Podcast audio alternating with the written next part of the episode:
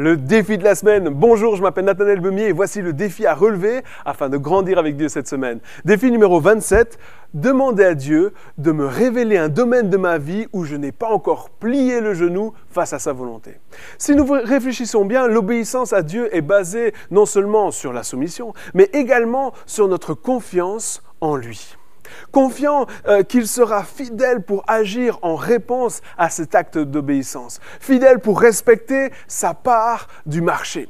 Alors aujourd'hui, je veux mettre ma confiance en Dieu et manifester cette confiance par mon obéissance. Je vais écouter et obéir en faisant plier ma volonté à la sienne.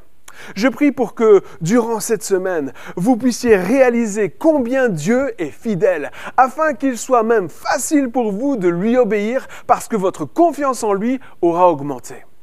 N'hésitez pas à inviter des amis à relever ces défis et partager ce que vous vivez afin d'encourager d'autres à les relever également. À la semaine prochaine.